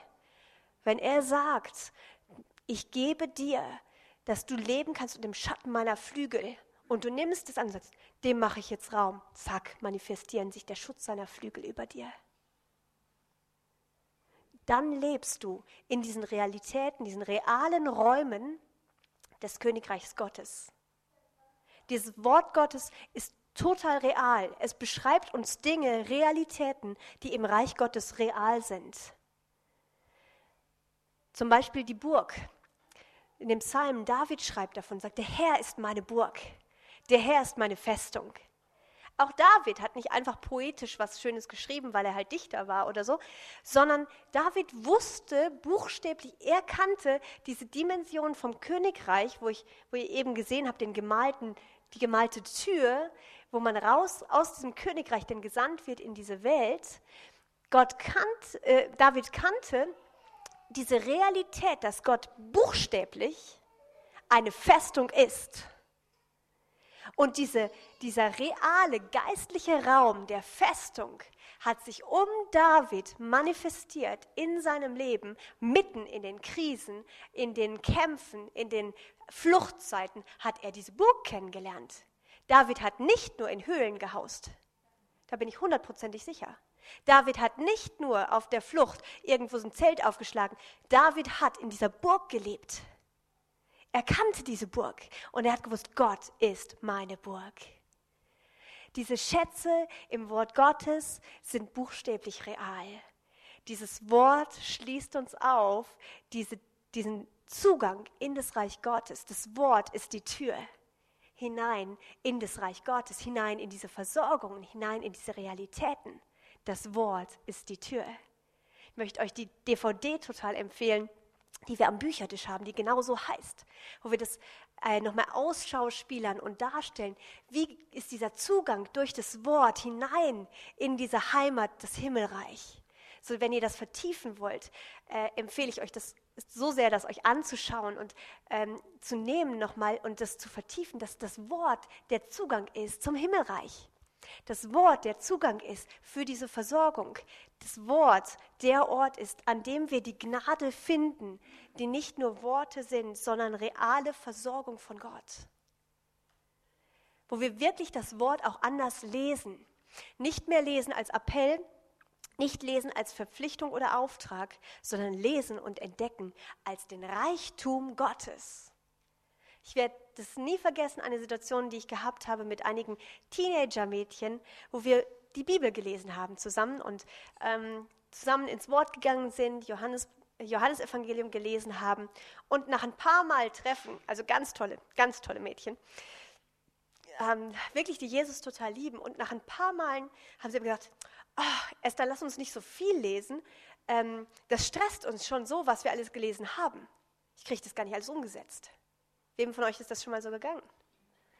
Lass uns nicht noch, noch mehr lesen. Das ist so, das habe ich noch nicht umgesetzt, was wir letztes Mal gesehen haben. Das habe ich noch nicht umgesetzt. Das habe ich noch nicht hinbekommen. Jetzt nicht noch das nächste. Und dann habe ich gestutzt erstmal und habe gedacht, ach ja, okay, man kann das alles, was im Wort ist, lesen als tu dies, mach dies, als Appell. Und es landet auf uns. Es landet als Anspruch auf uns, dass wir das jetzt hervorbringen müssen. Aber Gott möchte diesen Wechsel in uns hervorbringen. Das ist dieser Wechsel von der weisen Mentalität in dieses Erbe hinein, wo wir sagen, das ist mein Erbe und das ist meine Versorgung. Das Wort ist unsere Versorgung. Das Wort ist nicht ein Anspruch an dich. Das Wort ist nicht dir gesandt, dich zu knechten, zu quälen. Das Wort ist dir gesandt und da ist Versorgung drin. Und wenn Gott etwas sagt in seinem Wort, dann kommt mit dem Wort die Kraft, dass das möglich ist. Deswegen kann jemand dann, wie Gideon, wo Gott dann sagt, sei, ähm, oder wie Josua, wer sagt, sei mutig, oder zu Gideon sagt, du bist ein Held. War in Gideon das Zeug, ein Held zu sein? Nein. Vielleicht so ein bisschen was, aber der sah null aus wie ein Held, aber der hätte es auch nicht zum Helden gebracht. Was hat ihn zum Helden gemacht? Dieses Wort, du bist ein Held und ich habe dich erwählt.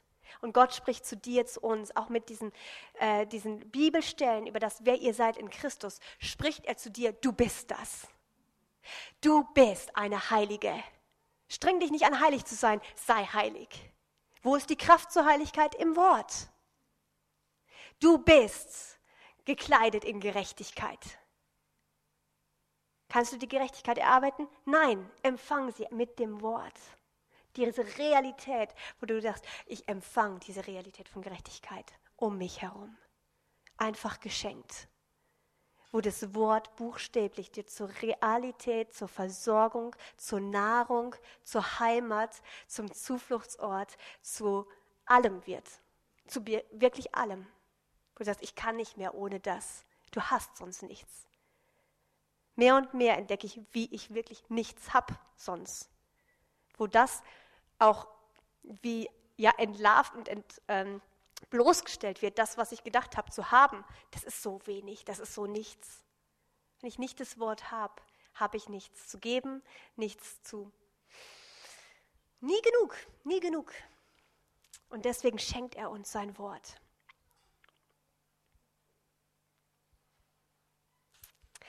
Und was so genial ist, was Gott uns dann gibt, ist, dass er ähm, dass er uns sein Wort gibt, nicht einfach nur als theologische Information, sondern eben, dass er uns hineinrettet eigentlich in diese Realität des Wortes, dass das Wort für uns sichtbar wird, dass das Wort für uns real wird und wir es nicht theologisch verstehen, es nicht in unserem Verstand einfach nur aufnehmen, sondern wo es buchstäblich für uns visuell sichtbar, real wird. Und ich liebe zum Beispiel, ihr kennt alle diese, ihr kennt alle Psalm 23. Und ähm, ich liebe diese Verse auch und man kann auch die sich wie vorstellen, ausmalen, wie fang an, das Wort auszumalen, dir vorzustellen und dich daran zu platzieren und dich da drin zu sehen, deinen Alltag da drin zu sehen, aber das Wort damit zu sehen. Zum Beispiel diesen letzten Vers von Psalm 23, den liebe ich so sehr, den möchte ich euch mal kurz zeigen. Da heißt es dann ja, und Güte und Gnade werden mir folgen mein Leben lang und ich werde bleiben im Hause des Herrn alle Zeit. Jetzt Güte und Gnade werden mir folgen mein Leben lang. Klingt einmal schön. Ich sehe das dann visuell. Vielleicht können wir doch hier mal, Monika ist jetzt mal die Güte und du, Michael, darfst mal die Gnade sein.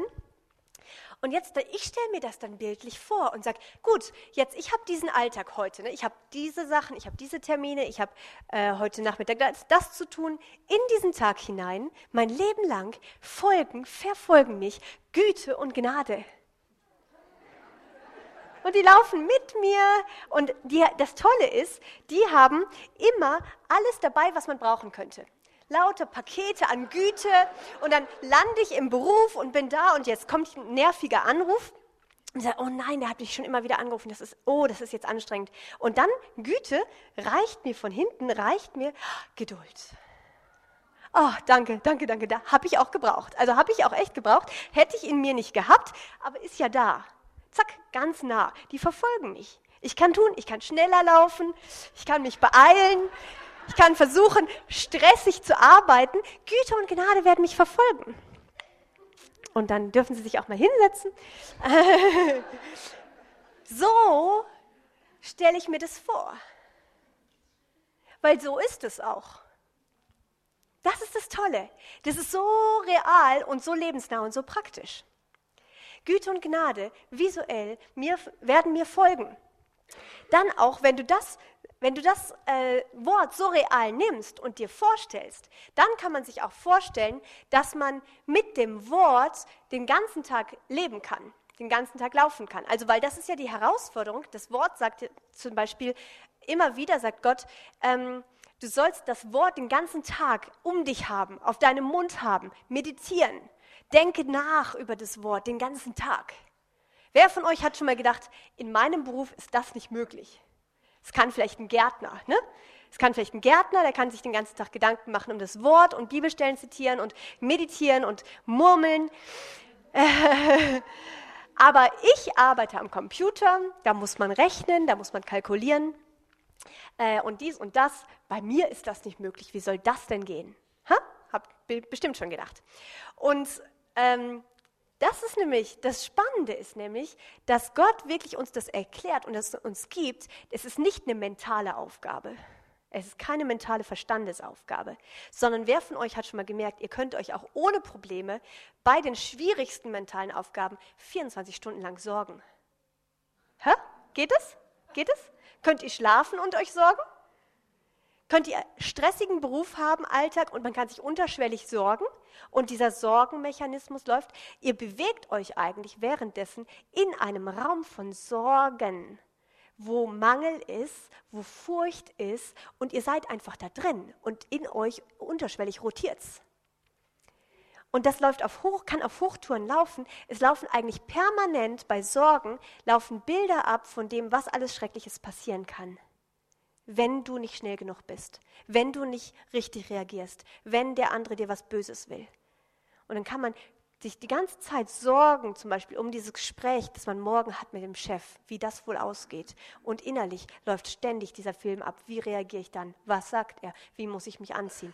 Wie, wie mache ich die Tür auf? Was könnte er sagen? Was könnte er sagen? Was habe ich falsch gemacht? Was habe ich falsch gemacht? Und es läuft alles und währenddessen machst du pff, Buchführung, sonst was, egal was, alles möglich. Jetzt diese Fähigkeit, die Gott uns gegeben hat, uns in einem Sorgenbereich aufzuhalten, mit Sorgenbildern uns zu umgeben, die äh, hat Gott sich gedacht, die ist in dem Moment dann, wird die genutzt vom Reich der Finsternis und von dem Reich äh, ähm, der, des Feindes, wo wir eben in Furcht geknechtet sind. Gott aber hat uns versetzt raus aus diesem Reich der Furcht und er hat sich eben gedacht, dass wir leben sollen mit dieser gleichen Fähigkeit jetzt im Reich des Glaubens und des Vertrauens und der Sicherheit. Versetzt ins Reich des Sohnes seiner Liebe, wo du dann nicht mit diesen Sorgenbildern rumläufst, sondern zum Beispiel mit diesen Güte und Gnade. Dass die permanent dann um dich sind, mit dir sind oder dass du im Beruf dich in dieser Burg aufhältst, in dieser Festung, die um dich herum ist, wo du sicher bist, wo du geschützt bist, wo erstmal Bedrohung nicht sofort direkt an dich rankommt, sondern erstmal auf die Mauer trifft. Wo das real ist. Das ist total möglich. Und in dem Moment bist du im Wort. Ständig 24 Stunden im Wort sein ist definitiv möglich nur anders, als wir dachten. Wir haben zweidimensional manchmal gedacht. Wir haben gedacht, im Wort sein heißt, ich lese und ich spreche und ich lese und ich spreche. Das Wort ist realer, als wir gedacht haben. Das Wort ist eine geistliche Realität und du sollst dich in diesem Lebensbereich des Wortes aufhalten, in deinem Leben alle Zeit. Du sollst dieses Königreich Gottes um dich herum haben, dich darin aufhalten, alle Zeit in diesem Reich Gottes dich bewegen. Wie wir gesagt haben am ersten Abend schon, ja, Christus ist in dir und du bist die neue Schöpfung, aber das Wort ist auch um dich. Und du bewegst dich im Wort. Das Reich Gottes ist um dich herum. Und darin bewegst du dich, darin bewegst du dich im Wort. Und ähm, wir haben ein Bild, äh, wo, wo wir das, genau das nochmal gemalt haben. Und das habe ich jetzt gerade nicht auf der PowerPoint, deswegen erkläre ich es euch kurz und zeige es euch nachher nochmal.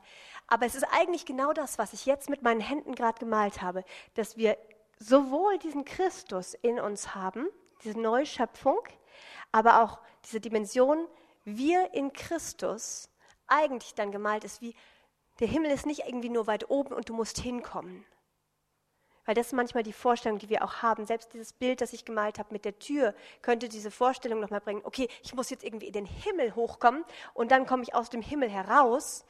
Nein, es ist wie, wie auf diesem Bild, der Himmel ist ja schon auch oben, aber auch um dich herum. Weil du bist mit dem Geburt, ge, dem Moment deiner Wiedergeburt, bist du hineingeboren worden in das Königreich Gottes. Und das Königreich Gottes ist ab dem Moment um dich herum und du kannst darin leben. Das heißt auch, es gibt dir ein ganz anderes Lebensgefühl, weil du bist nicht du kleiner Mensch hier und die Welt ist so nah an dich dran, sondern das Erste, was um dich herum ist, ist dieses Königreich. Wenn das so ist, kann man sich dann vorstellen, dass das leicht zugänglich ist, der Schutz, die Versorgung, das ist dann viel näher. Wenn du erst irgendwo hoch musst, um irgendwas runterzubekommen, dann ist der Weg so weit. Stimmt's? Da muss man sich erst anstrengen, vielleicht einen guten Moment erwischen, wo man mal ähm, sehr heilig wird im Lobpreis und dann kriegt man mal was runter aus dem Himmel. Ha? Aber wenn das die Realität ist, wenn das buchstäblich im Wort so ist, wenn das Gott getan hat, dass er uns mit der Wiedergeburt nicht nur in die Beziehung zum Vater versöhnt hat, sondern auch hineingeboren hat in das Reich unseres Vaters, dann sind wir und bewegen wir uns auf dieser sichtbaren Welt auch gleichzeitig im unsichtbaren König unseres Gottes, unseres Vaters. Das Reich Gottes um, ist um dich herum, sodass dann auch, wenn du dich bewegst und meinetwegen, wenn du für jemanden betest oder so, dann nicht nur Christus in dir die Person zum Beispiel berührt und du betest und sie, dann äh, sie in Kontakt kommt mit Jesus in dir, sondern eigentlich du kommst und das Reich Gottes kommt schon mit dir und du sagst, so weißt du was, ich nehme dich erstmal mit in meine Burg. Die ist nämlich hier um mich und du nimmst die Person und sagst, so erstmal erstmal hinein in die Burg, da ist Sicherheit. Puh Friede kommt.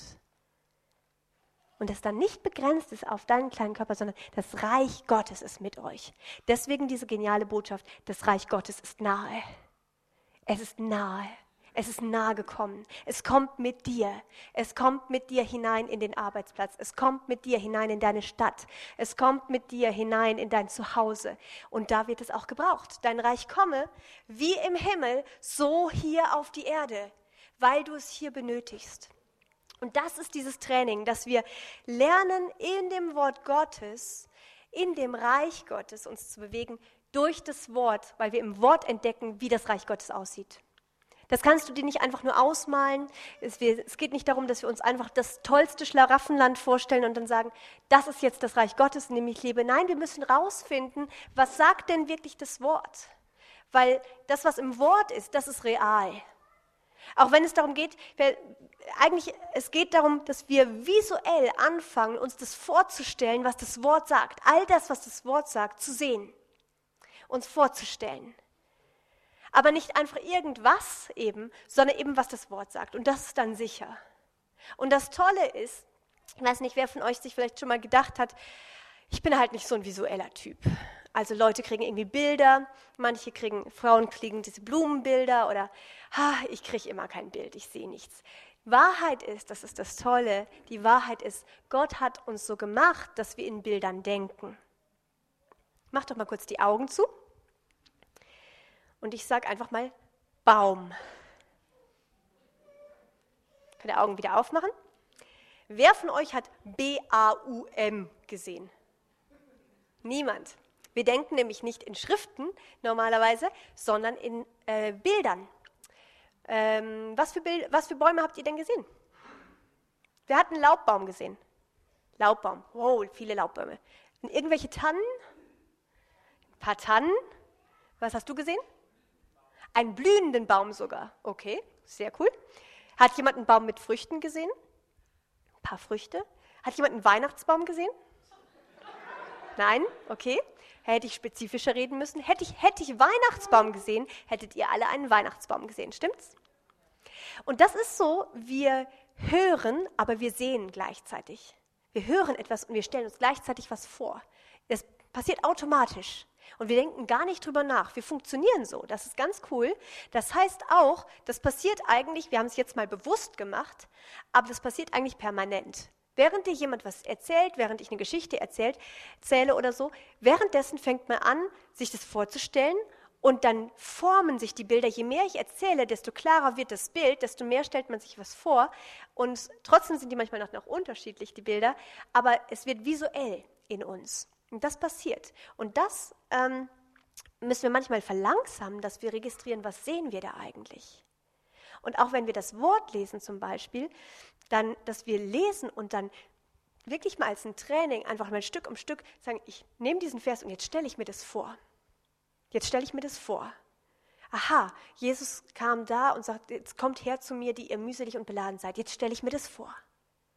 Jetzt stelle ich mir vor, wie ich mitkomme. Ich bin nämlich auch mühselig und beladen. Okay, jetzt stelle ich mir das vor. Jetzt gehe ich mit. Mit all denen, die mühselig und beladen sind. Ich komme auch. Und dann läufst du und stellst dir das vor oder kannst es sogar machen. Zu Hause in deinem Wohnzimmer deinen Körper mit einsetzen und sagen, so, jetzt laufe ich auch. Ich bin mühselig und beladen. Jesus, du kannst mich erquicken. Und es wird dann real sofort, weil es ist real. Es ist nicht positives Denken. Das ist, wir machen, wir bekommen Zugang zu dem, was Realität ist. Das ist der Unterschied. Das ist der große Unterschied. Ist doch cool, oder? Das finde ich so genial.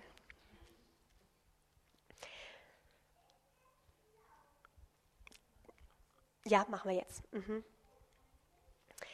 Und das ist, das möchte ich nur noch einmal nochmal sagen, also es geht darum, lerne dir vorzustellen, alles, was Gott getan hat, das zu visualisieren. Und das ist eigentlich Glauben. Das ist Glauben. Es ist nicht ein Sonderthema, sondern dass du das, was das Wort sagt, was Gott zu dir sagt, dass du das dem Raum machst, das siehst, das an dich ranlässt und das, das dir vorstellst und nimmst, das ist Glauben.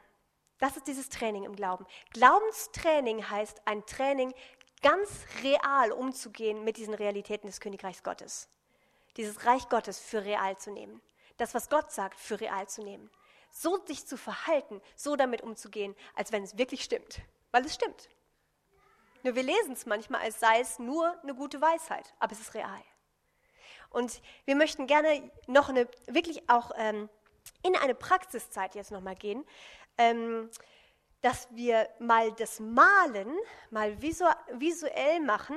Ihr könnt, ähm, ihr könnt Dinge malen, ihr habt gesehen, ich habe ein paar Sachen schon gemalt auch. Und wo wir das Wort Gottes nehmen und es uns vorstellen, aber es hilft auch für dieses Training mitzubekommen, was sehe ich eigentlich, hilft es, die Dinge mal zu malen. Uns äh, auszumalen, was sehe ich eigentlich? Kann ich das in Bilder fassen? Und ich merke auch zum Beispiel bei Bibelversen, die ich manchmal schon zigmal gelesen habe, und manchmal merke ich, ich habe gar kein Bild, was ich da lese. Ich lese das runter, aber hab, ich kann mir gar nicht, wie würde ich das denn malen? Was sehe ich eigentlich? Und was du dir nicht vorstellen kannst, was du nicht, nicht, äh, nicht visuell haben kannst, das kannst du auch nicht nehmen. Kannst dir nichts nehmen, was du nicht sehen kannst, was du nicht dir vorstellen kannst. Deswegen ist es so wichtig, dass wir das trainieren und sagen, Herr, lass uns sehen dein Wort. Lass uns sehen die Schätze deines Erbes in diesem Wort. Und bei dem Malen, also ich gebe euch jetzt gleich zwei Optionen von dem, was ihr malen könnt. In dem äh, dann das zu visualisieren, ist ganz wichtig, dass wir das lebensnah ranbringen. Das heißt, nicht nur einfach versuchen, das Wort jetzt zu malen, die Bibelstelle zu malen, weil das hat man manchmal im Kindergottesdienst schon gelernt. Ähm, einfach die Bibelstelle einfach zu malen. Die Kunst jetzt eben im Leben, im Glauben, ist nicht nur einfach das als eine Geschichte zu sehen, sondern das zu sagen, das ist ja meine Versorgung für mich jetzt und du dich mit rein positionierst, dass das Wort zu dir kommt. Und du sagst, dieses Wort, das Ne, ich nehme das Wort, aber ich nehme das auch hinein in mein Leben. Wo bin ich positioniert in dem Wort? Herr, wie passe ich da rein? rein? Wo, was hast du für mich an diesem Wort? Was sind die, die Versorgung? Was ist diese Realität von dem Wort, in die du mich jetzt rein platzieren willst? Von daher machen wir das als Kombination, dass du sowohl das Wort malst, aber auch dich mit hinein. So wie ich jetzt mit der Güte und die, der Gnade. Da bin ich immer mit im Bild. Und das ist ganz wichtig dann. Und dafür gebe ich euch jetzt, und auch wenn das Leute auf der MP3 hören, könnt ihr das malen jetzt und euch entweder mal wählen, ich äh, möchte euch wirklich geben, Psalm 23. Ihr könnt entweder einen Vers euch suchen aus Psalm 23, wo ihr merkt, der spricht jetzt euch an. Oder aber, wie ich euch gestern Abend gegeben habe, aus dem Heftchen Das bin ich, oder aus diesem Identitätsheftchen, das Proklamationsheft, einen Bibelvers, wo ihr gestern geschaut habt, welcher Vers über eure neue Identität spricht euch total an, wo hat Gott zu euch geredet. So, das ist die andere Option. Ihr könnt entweder wählen jetzt einen Vers aus Psalm 23 oder einen Vers äh, über eure neue Identität, über eure neue Schöpfung. Und wir nehmen uns dafür jetzt mal zehn Minuten Zeit, dass ihr das mal malen könnt, visualisieren und dieses Wort praktisch werden lasst.